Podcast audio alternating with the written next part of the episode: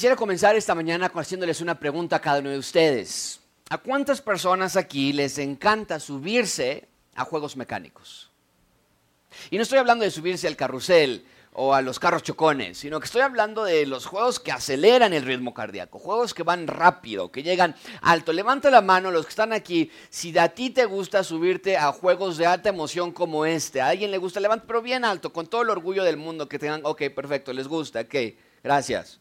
Ok, mi siguiente pregunta para ustedes es, ¿por qué? ¿Por qué les gusta sufrir así? Porque cuando llegas a un parque de diversiones o a una que tienen esa clase de juegos, más bien parece que llegas a un lugar de tortura, ¿no es cierto? O sea, dan miedo los gritos que se oyen de personas que se están subiendo en esas cosas.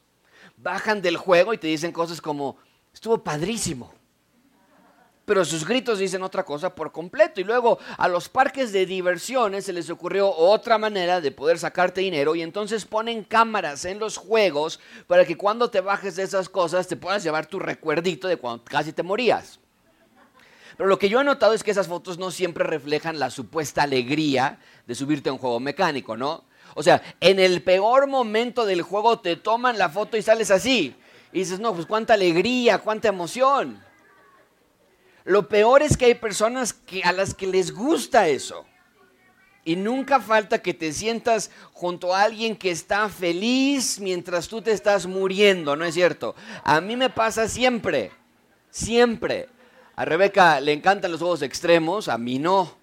Y una vez fuimos a Huastepec, en el Six Flags está en Huastepec, y tienen este súper gigante cono con, con colores pasteles, se ve muy limpio, se ve muy tranquilo, muy relajante. Y pues ese día con el solecito y los colores tan bonitos de ese cono me dieron ganas de subirme. Así con lo que valiente que soy, primero mandé a Rebeca que se subiera a ella para ver qué tal estaba. Y cuando bajó, vi su sonrisa, vi su alegría, vi su emoción y me dijo, está bien suavecito, te va a gustar, está padre, súbete. Y ahí voy yo de obediente. Amigos, literal, el tipo de arriba nos empujó con su pie la dona en la que íbamos sentados para agarrar más velocidad, dice que se sentía mejor y nos tiró al precipicio. Y lo único que yo estaba pensando es cuando nos estaba tirando al precipicio es cómo está permitido esto en México. O sea, literal, si te sueltas de esa cosa, sales volando por todos lados.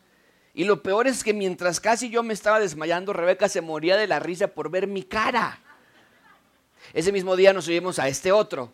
E igual dije, no, pues este sí está muy fácil. Nada más te tienes que ir hasta arriba, te ponen como en un tapete, te acuestas en el tapete y te empujas y es una resbaladilla, parecía muy sencilla. Nataña, Santiago también se subieron y nos ponen todos en una fila y ella dice 3, 2, 1, aviéntense y se avientan Nataña y Santiago y todos los que estaban allí en el grupo y yo me quedé ahí arriba, paralizado.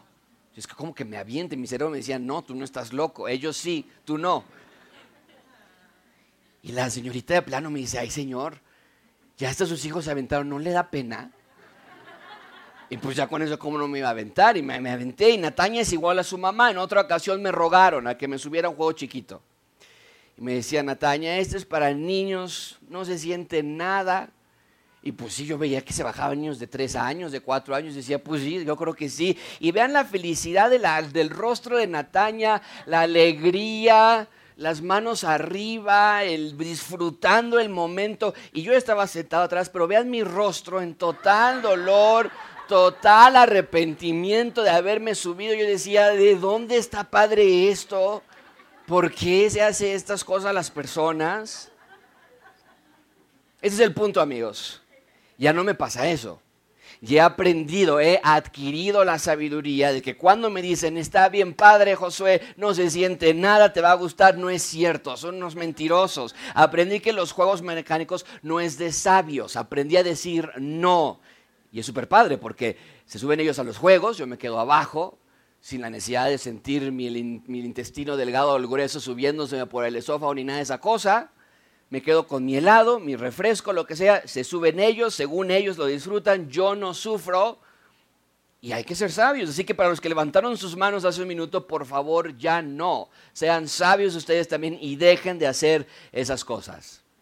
Amigos, en la vida en general se necesita muchísima sabiduría para manejar tus finanzas, para manejar tu matrimonio, para crear a tus hijos, para saber con quién casarte, dónde trabajar, qué estudiar. Necesitas la sabiduría de Dios en tu vida, muchísima sabiduría. De lo contrario, cometerás muchos errores. Chocarás con toda clase de obstáculos que traerán dolor a tu vida. Y lo peor de todo es que estarás desobedeciendo al rey voluntariamente. Mucha atención con esto, amigos. El ciudadano del reino de Dios tiene que ser obediente a Dios y tiene que ser sabio. ¿Por qué? Porque si no es sabio, no es porque no pueda ser sabio. Es porque no quiere ser sabio. ¿Por qué? Porque Él nos ha dejado su sabiduría para que la usemos ilimitadamente. Tenemos acceso a, acceso a la sabiduría de Dios todo el tiempo. Y entre más tiempo pasemos en su sabiduría, más seremos como Él y se convierte en un círculo, porque si te vuelves más como Dios, entonces eres más sabio. Y si eres más sabio es porque te estás haciendo más cercano a la imagen de Dios. Amigos, si hay alguien que debe ser sabio, es el ciudadano del reino.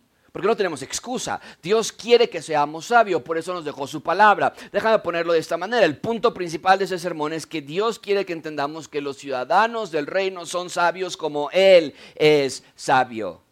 La imprudencia, la falta de cordura, la insensatez están a flor de piel. De pronto ya nadie sabe nada. Vivimos en un mundo postmodernista. El postmodernismo enseña que las verdades construidas tiempo atrás tienen que ser destruidas y reconstruidas una vez más, pero esta vez, nos dicen ellos, las verdades no pueden ser absolutas. Lo que es verdad para ti no es necesariamente verdad para mí. Está bien ser hombre y mujer al mismo tiempo. Y nos dicen, bueno, pues si eso quieres. Está bien tener una relación de matrimonio abierta. Bueno, si esa es tu verdad, está bien. Nadie te puede decir lo contrario. Eh, ¿qué, ¿Qué pasa el poliamor? Está bien ser bisexual. El posmodernismo responde cualquier verdad es tu verdad, si esa es la que tú has construido. Ya no se puede responder las preguntas básicas de la vida y la vida comienza a perder todo el sentido de orientación moral. De pronto tus hijos le pertenecen al Estado y nos, dicen qué creer y qué no creer. La llamada apertura de mente llega a terrenos totalmente locos y tienes a personas en internet diciendo que un hombre que tiene una orientación sexual hacia un niño no se le puede discriminar porque esa es su orientación, es lo que le gusta. Entonces es una locura absoluta.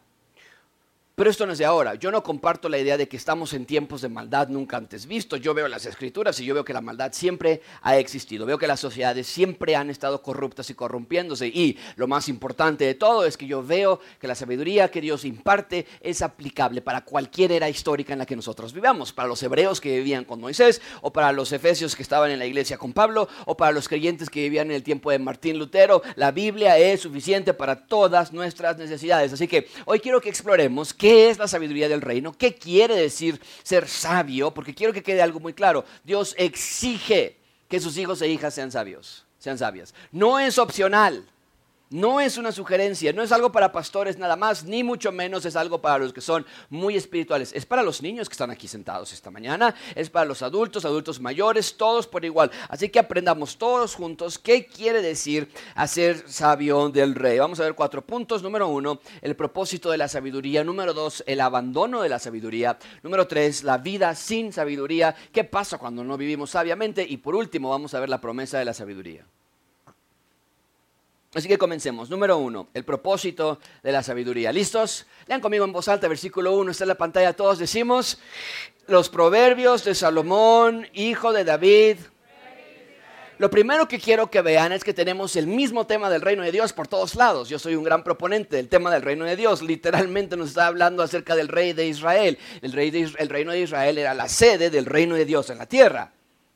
Y el libro de Proverbios fue escrito mayormente por el rey Salomón. Como lo dice nuestro versículo, Salomón fue el hijo del rey David y el rey David fue el rey más icónico de Israel. David y Salomón fueron muchísimo antes de la serie que hemos estado estudiando para los que vienen siguiéndonos, Esdras, Mías y Esther. Cuando Salomón escribió los proverbios que estamos por estudiar, el reino aún no había sido conquistado ni por los asirios, ni por los babilonios, ni por los persas, aún era un solo reino, había prosperidad, había gloria. Salomón fue un rey al que Dios bendijo con sabiduría como nadie más. Pero Salomón vivió una vida apartada de Dios.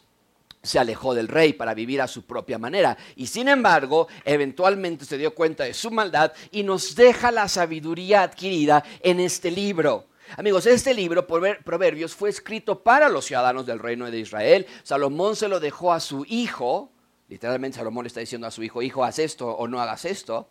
Pero era un libro que pronto se convertiría en un documento nacional, porque Dios inspiró a Salomón a escribir este libro para que todo Israel aprendiera a ser sabio. Entonces, el libro de Proverbios de Salomón fue escrito para que el reino de Israel fuese sabio. Hoy ya no estamos en Jerusalén, pero hoy estamos en la iglesia y la iglesia es la expresión del reino de Dios en la tierra. Por lo tanto, tenemos el libro de Proverbios porque Dios quiere que tú y yo seamos sabios. Pero ¿qué es sabiduría? Bueno, Salomón nos va a decir de qué se trata la sabiduría y lo va a hacer al describirnos cómo la sabiduría nos llega a nosotros ¿Y qué es lo que hace una vez en nosotros? Veanlo ustedes mismos en el versículo 2 al versículo 6. Versículo 2 dice, para aprender sabiduría e instrucción. Y noten todas las conjunciones que nos dan causa. Es para, esto es para. Nos va a decir, este libro es para estas personas, para aprender, para discernir dichos profundos. De nuevo, el versículo 3, para recibir instrucción en sabia conducta, justicia, juicio y equidad. Para dar a los simples prudencia, a los jóvenes conocimiento y discreción. El sabio oirá y crecerá en conocimiento y el inteligente adquirirá habilidad. O sea, el que ya era sabio puede ser aún más sabio. No hay límite. Y el que ya era inteligente puede todavía tener mayor habilidad en su vida para entender proverbio y metáfora, las palabras de los sabios y los enigmas. Permíteme ponerlo así. La sabiduría del rey nos hace aprendidos, instruidos, capaces de discernir. Nos ayuda a tener conducta sabia. Nos ayuda a ser prudentes. A los jóvenes que están aquí, a los niños que están aquí, les ayuda a tener conocimiento. A todos por igual nos ayuda a tener habilidad para entender la vida. ¿Quién no quisiera ser sabio? La oferta de parte de Dios está sobre la mesa. El problema es que a veces no hay demanda. Quien diga yo quiero ser sabio. Nos interesa más lo que el mundo nos puede enseñar acerca de la sabiduría, pero es una sabiduría humana, de la tierra, no perfecta. Amigos, según este pasaje, mucha atención, quiero que quede bien claro esto. Según este pasaje, no puede haber hijos e hijas del rey que no sepan cómo vivir. No puede haber jóvenes que cometen errores en sus vidas y que digan, yo no sabía, yo no sabía cómo. Ahora, entiendo y lo comentaba con los jóvenes eh, la, semana pasada o antepasada que tuvimos nuestra clase, Rebeca y yo tuvimos nuestra relación de noviazgo en iglesias donde no había interés o la, iniciativa de preguntarte, ¿cómo estás en tu noviazgo? ¿Necesitan ayuda? ¿Necesitan, necesitan consejo? Y tuvimos muchísimos dolores de cabeza. Pero no es lo que está diciendo aquí Salomón. Salomón no está hablando de las cosas que podríamos aprender en una iglesia sana. Salomón está hablando de las cosas que vemos desde la palabra de Dios y que nosotros no queremos aplicar. Entonces, si lo ponemos desde esa perspectiva, no puede haber jóvenes que no sepan discernir la trampa de la ideología de género, por ejemplo. Si, si, lo ponemos desde esta perspectiva, no hay jóvenes que puedan decir, es que yo no sé con quién debería casarme, o literalmente yo no sé si debería casarme con él o con ella. ¿Por qué? Porque el texto nos dice, ah, bueno, la sabiduría de Dios te hace aprendido, te hace experto, te hace instruido. Déjame ponerlo así. Es como si un graduado de la Facultad de la Medicina de la UNAM, una de las universidades más prestigiosas del, continente, te dijera que no sabe cómo tomarte la presión. O que te dijera, yo no me digas inyectar. Eso sí, yo nunca aprendí a inyectar no sé cómo empezar una consulta médica. Es como si de pronto te dijera ese graduado de la Facultad de Medicina, sabes que yo no sé cómo tratar tu tema mejor, ve con un chamán a que te haga una limpia porque no sé cómo ser médico. Es como si un marino, tenemos a varios marinos, familias de la marina que están aquí, tenemos como si un marino te dijera, yo nunca he preparado un arma para ataque, no sé cómo hacerlo. Es como un arquitecto que te diga que él no sabe cómo interpretar un plano. Así de ilógico, dice Proverbios, es que un hijo de Dios no sea sabio. ¿Cuántos de nosotros hemos dicho frases como estas? No sé si estoy tomando una decisión correcta no sé qué hacer en este momento, ya no sé qué hacer para resolver los problemas de mi matrimonio, yo ya no sé qué hacer para no enojarme. Dice Proverbios, bueno, lee la Biblia entonces, lee la sabiduría de Dios.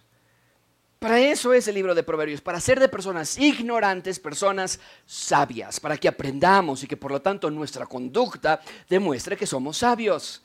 Amigo, amiga, mucha atención con esto. Si tu vida está en constante tumulto, si tu vida parece que nunca las cosas están bien, si tu matrimonio siempre está de cabeza, si tus hijos se llevan mal todo el tiempo, hay tensión en casa, si como joven estás lleno de dudas e interrogantes constantemente, puede que sea porque has decidido quedarte ignorante de la sabiduría de Dios. Ahora, no estoy diciendo que esa siempre sea la causa. A veces Dios nos pasa por pruebas, por dificultades, a veces es las mismas consecuencias de nuestras terribles decisiones por las que estamos pasando por momentos difíciles, pero también es una opción que la razón de nuestra inestabilidad en la vida se deba a la falta de prudencia, de sabiduría, de instrucción de parte de Dios. Déjame ponerlo así, el ciudadano del reino debe rechazar la necedad a toda costa. No más necedad en mi vida, dice el ciudadano del reino de Dios. Yo quiero ser sabio. Iglesia, nada más hay dos opciones. O eres necio o eres sabio. ¿En cuál estás tú? Es como cuando te sientes muy mal y tienes fiebre, escalofríos, náuseas, dolor de cabeza. Y encuentras un medicamento que dice, ah, este medicamento es para la fiebre, los escalofríos, las náuseas y el dolor de cabeza. ¿Qué haces? Amigos, no tomarse ese medicamento es querer estar enfermo.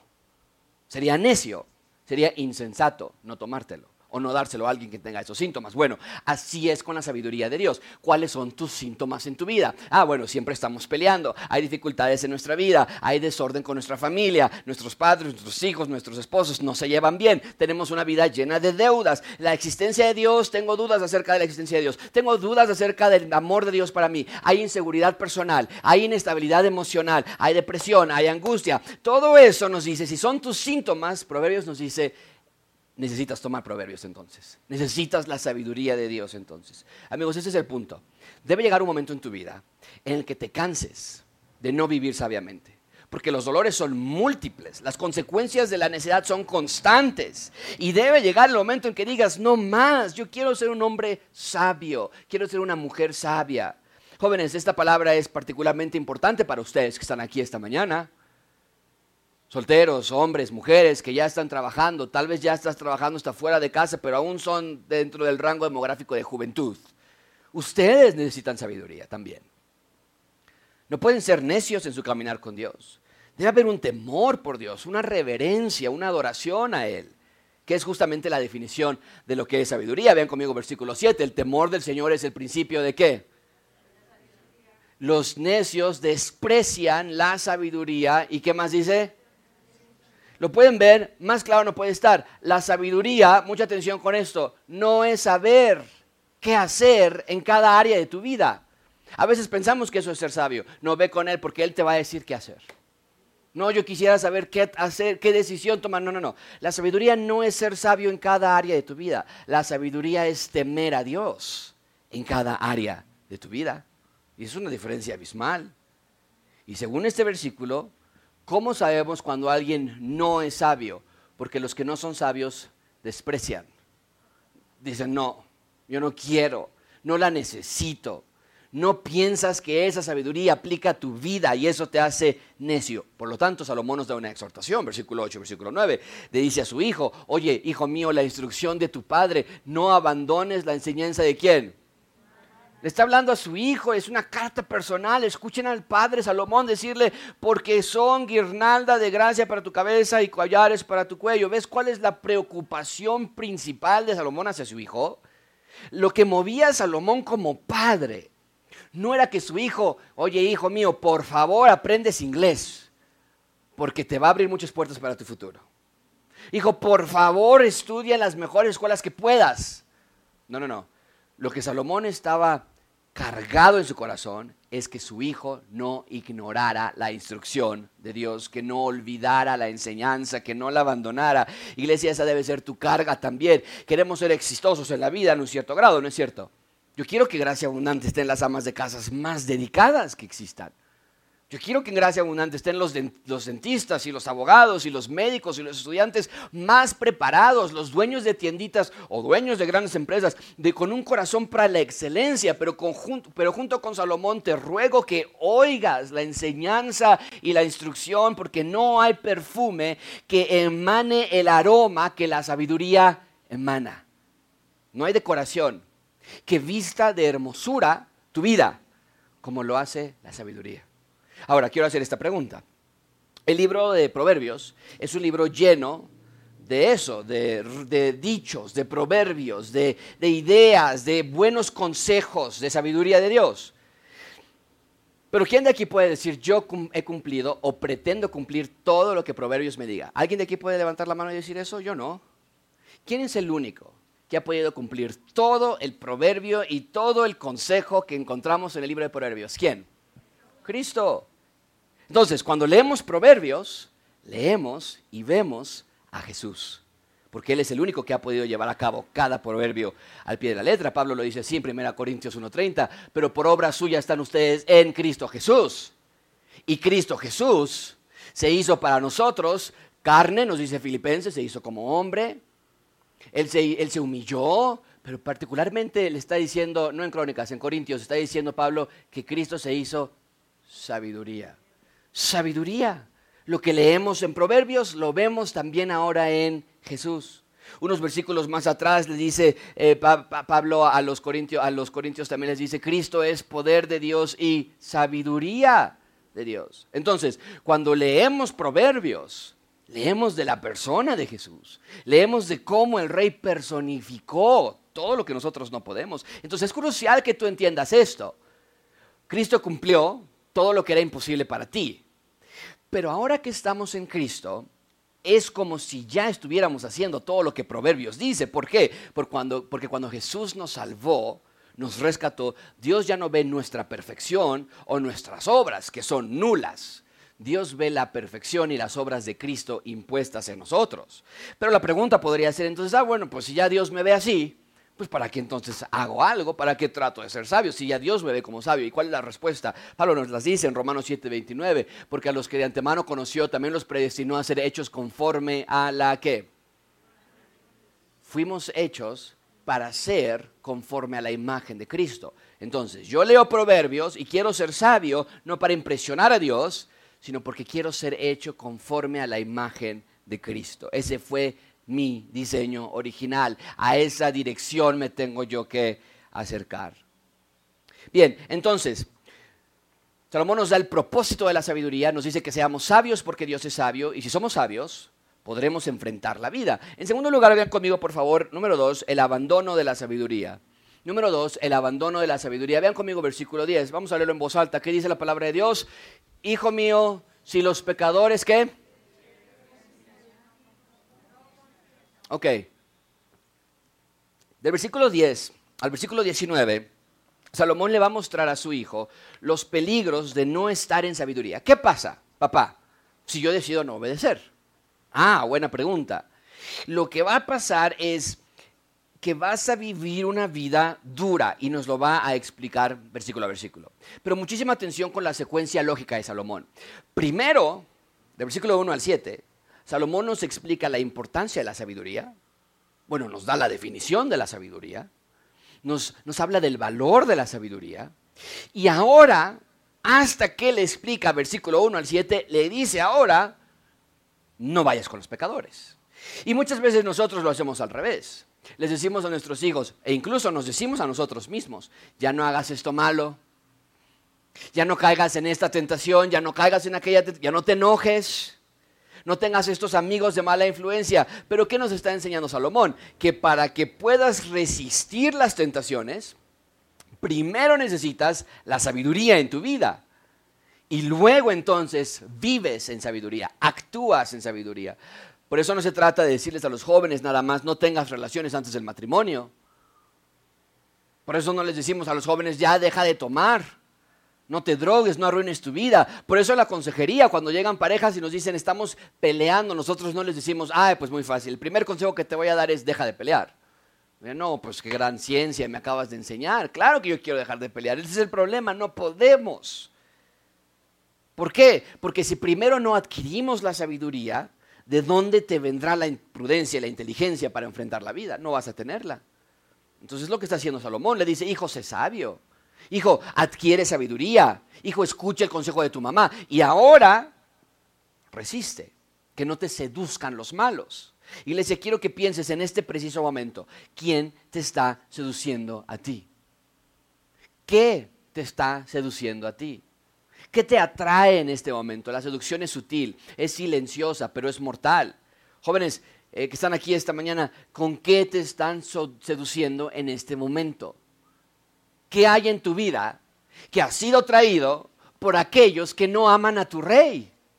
Porque el texto nos dice, no consientas, diles que no, aléjate, sé sabio, sé sabia. No hay manera de justificar que un creyente haga lo que el reino de la oscuridad celebra con normalidad. Pedro lo dice así 1 de Pedro 4.3, por favor véanlo conmigo, porque el tiempo ya ha pasado. Lo que hicieron en el pasado ya les es suficiente para haber hecho lo que agrada a los gentiles, como cuáles cosas. Bueno, pues hubieron en, hubieron en sensualidad, lujurias, borracheras, orgías, embriagueces, abominables idolatrías. O sea, sí hubo un tiempo en el que hacíamos estas cosas, pero ya se acabó. El ciudadano del reino de Dios obedece a su rey, ya no a su carne. El ciudadano del reino de Dios entiende que lo que ellos hacen ya no se le puede llamar diversión o entretenimiento. Es todo lo contrario, el ciudadano va a resistir esa tentación con la sabiduría que ha escuchado de su padre y de su madre, que ya nos dijo Salomón del versículo 1 al 7. Porque eso es lo que pasa, ¿no es cierto? El ciudadano resiste la tentación y es una lucha. Si les dices, hoy no voy a tomar, es como un insulto. Si les dices, yo me voy a guardar hasta el matrimonio. Si hay señoritas que dicen, yo me voy a guardar hasta el matrimonio, o jóvenes que dicen eso, se ríen de ti. Si les dices, yo veo en las escrituras que nada más hay dos géneros, o sea, te, te tachan de intolerante, homofóbico, si les dices a tus, a tus compañeros de trabajo, no, yo creo chicos que no está bien defraudar a los clientes con facturas falsas, se ríen de ti y, y, vean lo que Pedro agrega y en todo esto se sorprenden de que ustedes ya no corren con ellos con el mismo desenfreno. Y los insultan a ustedes. Pero ellos, se darán, ellos darán cuenta aquel que está preparado para juzgar a los vivos y a los muertos. Amigos, es una realidad. Vivimos en un mundo que nos presiona para hacer el mal. Pero hoy Dios te está diciendo, prepárate al ser sabio. Sé sabio con tu tiempo, sé sabio con tu vida, sé sabio con tu cuerpo, con tu mente, con tus amistades. Porque no es que no podemos tener amigos creyentes. Pero sí es una verdad que con un no creyente no hay el mismo entendimiento y la misma conexión como la hay con un creyente. Pedro nos está diciendo lo mismo que Salomón le dijo a su hijo. No hay diferencia, hay unidad. Recuerden, es una sola historia en toda la Biblia. Vean cómo concluye Pedro. Es como si leyeras Proverbios. Si le pusiéramos aquí, tapáramos primero de Pedro y pusiéramos Proverbios, parecería Proverbios. Dice, sean pues ustedes prudentes y de espíritu sobrio. ¿Para qué? Todos juntos en voz alta. Para la oración. ¿Qué dice Salomón acerca de la prudencia? Nos está diciendo, para ser prudentes necesitan sabiduría.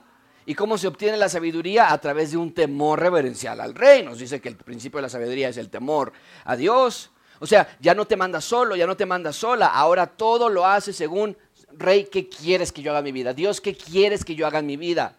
De otra manera vas a caer redondito a lo que Satanás te ha preparado. Vean conmigo versículo 11. Si dicen, ven con nosotros esto es Salomón diciéndole a su hijo. Y vean lo que las tentaciones de ese entonces son muy parecidas a la de hoy día también. ¿eh? Si dicen, pongámosle el acecho para derramar sangre sin causa, acechemos al inocente. Devoremos los vivos como el Seol, enteros como los que descienden al abismo. Hallaremos toda clase de, eh, toda clase de preciadas riquezas. Llenaremos nuestras casas de botín. Y mucha atención a ese versículo 13. ¿eh? Las riquezas entran aquí.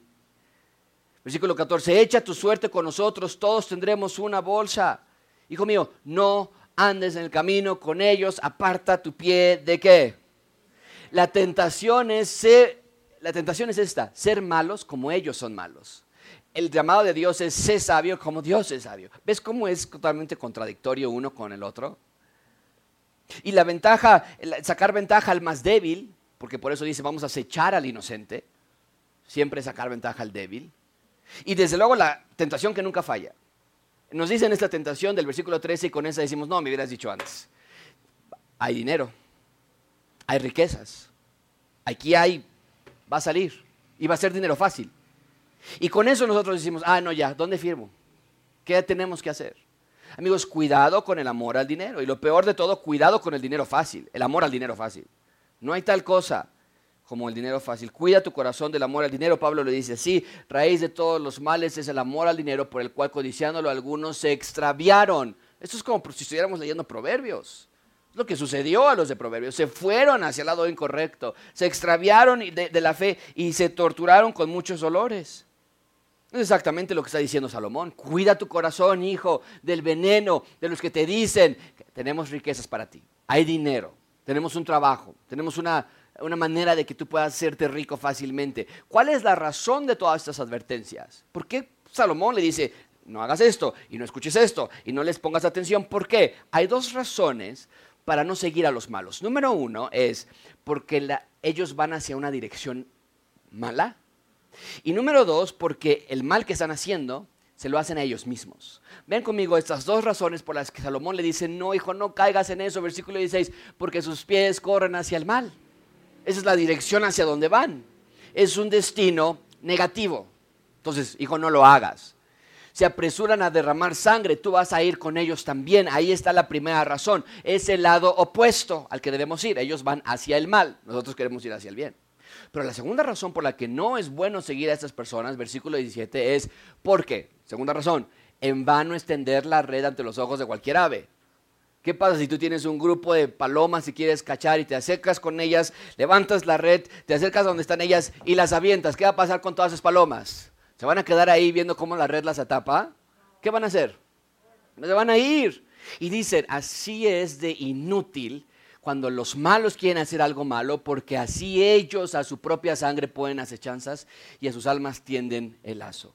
Estos malos hacen sus obras en secreto y piensan que nadie los ve, que ellos van ahí atrás y que van a aventar el lazo y que nadie, la red y que nadie los va a ver, pero dicen, es como un cazador que trata de cazar aves, así inútilmente porque no sabe que se le van a ir todas las aves, así es el malo que va tratando de cazar a, los, a las personas y no sabe que lo único que va a pasar es que esa maldad se le va a regresar a esa persona. Va a terminar cazándolos a ellos mismos. Amigos, no hay nada que los ciudadanos del reino oscuro te puedan dar para ayudarte en tu vida espiritual o social. Todo lo que necesitas lo encuentras solamente en la palabra de Dios. Cualquier otra clase de, instrucción es fatua. Santiago nos lo dice así, hablando de la sabiduría, eh, versículo Santiago 3, ¿quién es sabio y entendido entre ustedes? Santiago está haciendo la misma pregunta, ¿quieren saber quién es sabio? Ah, ustedes dicen que son sabios, ok, dice Santiago, pues entonces muestra tu buena conducta, que tus obras sean sabias. Una conducta en sabia mansedumbre. Está hablando del mismo tema de Proverbios, de nuevo, vean cómo toda la Biblia se conecta. Versículo 14, pero lo que yo escucho, dice Santiago, es que hay celos amargos, ambición personal en su corazón, no sean arrogantes al decir que son sabios no mientan así contra la verdad, sus obras los delatan. Esta sabiduría, ok, dice Santiago, sí, sí, sí, son sabios, pero no es sabiduría de, que proviene de lo alto, es una sabiduría que es terrenal, natural, y la peor de todas, ¿qué dicen? Diabólica. Porque donde hay celos y ambición personal, allí hay confusión y toda cosa mala. Es exactamente lo que Salomón le dijo a su hijo en Proverbios capítulo 1. Todo lo que termine, le dice Salomón a su hijo, hijo, si te dicen que hay riquezas, si te dicen que es para ti, si te dicen que, que va a ser para tu bien, no les hagas caso porque eso es ambición personal. Quieres más, es celos. Eso no es sabiduría de lo alto, es de Satanás. Así que iglesia que están aquí esta mañana, mucho cuidado con los gurús que prometen prosperidad. Si andas solamente buscando dinero, si andas solamente buscando buscando bienes, usando frases como esta, primero yo, luego los otros.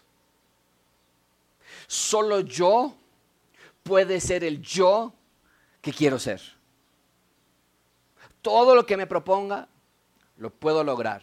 Bueno, aunque esas frases y muchas otras tienen ciertas verdades, pues sí, nada más tú puedes ser tú. ¿Ok? Wow, ¿ok? Lo entendemos. Solamente subrayan lo que Santiago y Salomón nos está enseñando la ambición personal. Es antitética a Dios. Tú no necesitas, mucha atención con esto. El mundo te dice, tú necesitas ambición para ser exitoso. Dios te dice, no, tú necesitas sumisión para ser exitoso. No ambición. Ese es el problema. Literal, que nos dice Santiago, la razón por la que ustedes no son sabios es porque son ambiciosos. Aquí no es de visión, aquí no es de emprendimiento personal. Aquí es de sumisión. Es exactamente lo que dice Pablo, eh, perdón, Pedro. humíllense bajo la poderosa manos de Dios. Sométanse, sumisión, porque si ustedes se someten, Él los va a exaltar a su debido tiempo. ¿Quieres el verdadero éxito? Entonces sométete. Pero ¿qué nos dice el mundo? No, no, no. Tú exáltate, después te sometes. Y Dios dice, no, esa es la fórmula incorrecta. Tú te humillas primero, Él te exalta después. El verdadero éxito es el que viene de la mano de Dios. Si el éxito que estoy cosechando viene de mi propia mano, eso no es un éxito. Esa es mi propia maldad. En tercer lugar, vean la clase de vida que espera a alguien sin sabiduría. Número tres. ¿Qué clase de vida espera alguien sin sabiduría? Vean conmigo versículo 20. Todos juntos lo leemos, está en la pantalla que dice, la sabiduría... Nadie puede decir yo tengo mala suerte, a mí todo me sale mal, porque el texto claramente nos está diciendo está en todos lados. La sabiduría está disponible en todo lugar. Literalmente nos está diciendo está en las calles. Ahora, esto es una analogía. Obviamente, si tú te asomas a la calle, nada más hay autos y personas. Pero la idea que está diciendo Salomón es, la sabiduría, hijo, no está escondida. No es difícil de encontrar, está a tu alcance. Ven conmigo, versículo 21, esta es una personificación, como si la sabiduría hablase. Dice que la sabiduría está en las esquinas concurridas, como si estuvieran en eje central, gritando, aquí estoy, ¿quién quiere ser sabio? A la entrada de las puertas de la ciudad pronuncia sus discursos. ¿Hasta cuándo, os simples, amarán la simpleza y los burladores se deleitarán en hacer burla y los necios aborrecerán el conocimiento? En otras palabras, alguien que no es sabio no, lo es porque no sepa dónde hallar la sabiduría, sino porque ama su pecado demasiado. Por eso dice Salomón, ¿Hasta cuándo amarán su simpleza? Entonces, cuando somos necios, cuando somos simples, no es culpa de mi jefe o de mi papá o de mi esposo, mía. Cuando yo digo, no puedo dejar de enojarme con mi esposa, ¿qué puedo hacer al respecto? Nos está diciendo aquí el texto, no es que no sepas qué hacer o que no sepas dónde hallar sabiduría, es que tú amas tu enojo demasiado. Y diríamos, no, Josué, no, por favor, yo lo primero que quiero sacar es mi enojo de mí. Dice el texto, no, tú amas a tu enojo, por eso no lo quieres sacar. Tú amas la venganza, tú amas el resentimiento, tú amas la lascivia, tú amas la lujuria, por eso no puedes dejarlo. Es una cuestión de avalúo. Estás amando demasiado esto. Ahora, no es un amor puro, desde luego. No es, claro que nadie dice yo amo mi lascivia, mi lujuria y engañar a mi esposa con otra mujer, yo lo amo. Nadie dice eso. Es un amor tóxico, es un amor esclavizante, mortal, venenoso. Así que iglesia, revisa tu corazón y ve qué cosas estás amando que impiden una vida sabia. Porque la vida sin Dios es dura. Vean conmigo Salomón hablando a su hijo, le dice, vuélvanse a mi reprensión y derramaré. Esto es la sabiduría personificada, ¿ok? Como si estuviera hablando a las personas. Vuélvanse a mi reprensión, derramaré mi espíritu sobre ustedes, les haré conocer mis palabras, porque he llamado y han rehusado oír. He extendido mi mano y nadie ha hecho caso. ¿Qué quiere decir esto? Mucha atención, si estás tomando notas, aquí escríbete tú. Tú puedes decir, yo he visto la mano de la sabiduría, yo lo he oído cuando vengo a la iglesia, cuando escucho las predicaciones, estoy escuchando. Y dice el texto que algunos van a decir, yo rehuso oír, yo no quiero esa sabiduría. Dice la sabiduría, te va a decir a ti entonces, ustedes han desatendido todo consejo mío. Consejo, consejería. Hay personas, muchos de ustedes que están en consejería y al final les vamos a hacer la invitación de que se anoten más. Necesitan consejería, todos necesitamos consejería, pero algunos hemos desatendido el consejo. Y han deseado mi, y no han deseado mi reprensión, eso sí nos gusta, que nos reprendan, que nos llamen la atención, no nos gusta eso.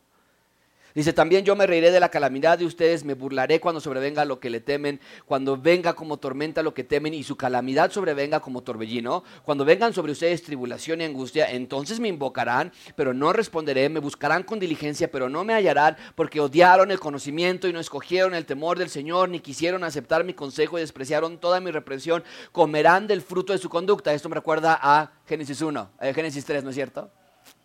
Como la, Dios les dice, ustedes van a sufrir de aquí en adelante. Ese es el resultado del pecado. Comerán del fruto de su conducta y de sus propias artimañas se porque el desvío de los simples los matará y la complacencia de los necios los destruirá. ¿Qué está explicando Salomón? Que la vida sin, sin sabiduría es dura trae consecuencias, es devastadora. Fíjense las cosas que describe, torbellinos, tribulaciones, angustias, esperan al necio, esperan al simple, aquel que no quiso la sabiduría, aquel que amó mucho su propia vida, su propia manera de pensar. Iglesia, aquí es una dura exhortación a nosotros, ¿no es cierto? Esto no es un juego. Vivir, sin la, vivir la vida sin sabiduría de Dios no es un chiste. Destruye generaciones enteras. Papá, que estás aquí, engaña a tu esposa y solo la eternidad te va a mostrar todo el daño que causaste a tu mujer, a tus hijos, a tus nietos, a tu propia vida. Solo la eternidad te va a mostrar el daño que le hiciste a tu amante, a su esposo, a sus hijos, a sus nietos. Todo porque amaste demasiado tu simpleza jóvenes que están aquí sean simples y en un futuro verán que ya no es gracioso. Cultiva una vida desordenada, de novio en novio, indisciplinado en tu escuela, reprobando materias, una vida indisciplinada en tu trabajo, ten tu cuarto de cabeza, ropa sucia, sin orden, fiestas, alcohol, drogas, malas amistades, sexo fuera del matrimonio, haciendo trampas en la escuela, haciendo trampas con tu dinero, una vida de desenfreno, de pornografía y vas a caer en el hoyo que Satanás te preparó. Madres que están aquí sean mujeres gritonas, impacientes, manipuladoras, dadas al chisme, murmuración, maldad, abuso a sus hijos y verán las consecuencias tarde o temprano y no van a ser graciosas. Esa vida no es la que Dios quiere para ustedes. Ya no amen la simpleza, amen la sabiduría. No lean sus Biblias, no oren, no confíen en sus pecados, no hagan iglesia en casa y vean qué resultados obtienen. Iglesia, en casa es crucial que ustedes estudien la Biblia juntos para el beneficio de la salud espiritual. Estudios personales, predicaciones, libros, oración, desarrollen disciplinas espirituales que sean de beneficio para su alma. Muchos de nosotros, de los que están aquí sentados, no pudieron salir esta mañana sin desayunar. Porque no, pues cómo, me va a dar mucha hambre después, me duele el estómago, me enfermo, se me baja la presión. Muchos de nosotros no podemos dejar de ver el partido cuando hay un partido importante. No podemos dejar de salir con el novio en la semana o la novia o salir de compras o asistir a la clase de tejido o al taller que me va a enseñar cómo ser millonario, pero no hacemos lo mismo con el aspecto espiritual. Nunca olvides el primer mandamiento, no tendrás otros dioses delante de mí.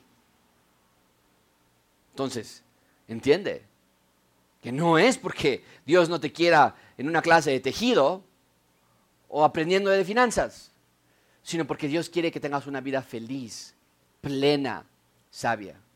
Y por último, ven conmigo la promesa de la sabiduría, versículo 33. Ven la primera palabra del versículo 33, pero. Pero.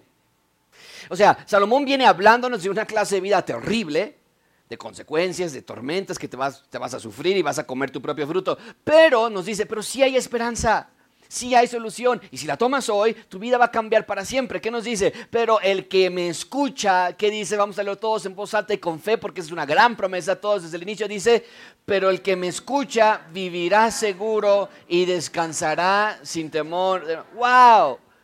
Eh, ¿No es eso lo que Satanás promete? ¿No es eso lo que el mundo te ofrece? Seguridad, descanso, no temor. El problema es que ellos mienten. Porque solamente Dios te puede dar lo que tu corazón más anhela. Nadie más te lo puede ofrecer. No la fore, no el esposo, no los hijos, no la escuela, no el novio, no el matrimonio, no los nietos y mucho menos el dinero. Solo Dios te puede dar una vida de seguridad, de descanso y sin temor.